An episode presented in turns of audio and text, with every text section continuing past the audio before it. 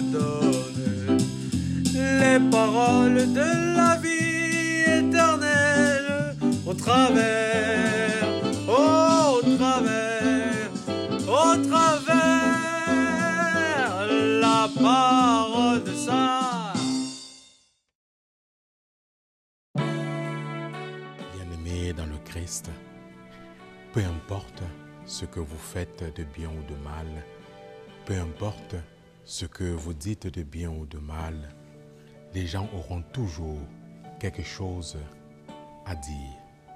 D'où l'importance pour vous, bien-aimés dans le Christ, d'assumer vos actions et vos paroles et de faire preuve d'authenticité, de vérité.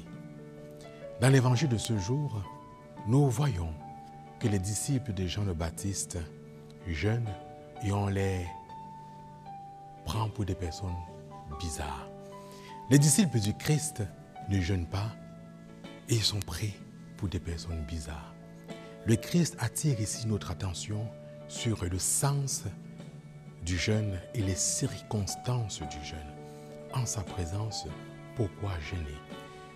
C'est une invitation de manière globale, bien aimé dans le Christ, autant pour le jeûne que pour d'autres choses dans la vie chrétienne, de toujours nous poser la question de pourquoi on le fait. Est-ce qu'on le fait en vérité, en étant authentique, ou on le fait par conformisme? Osons sortir de nos conformismes, de faire les choses pour bien paraître, pour plaire aux gens ou pour remplir des formalités. Mais que nos jeunes, nos actions, que l'ensemble de notre vie chrétienne soient cohérentes, soient authentiques. Que tout ce que nous posons comme action et parole jaillisse, bien aimé dans le Christ, d'une liberté intérieure.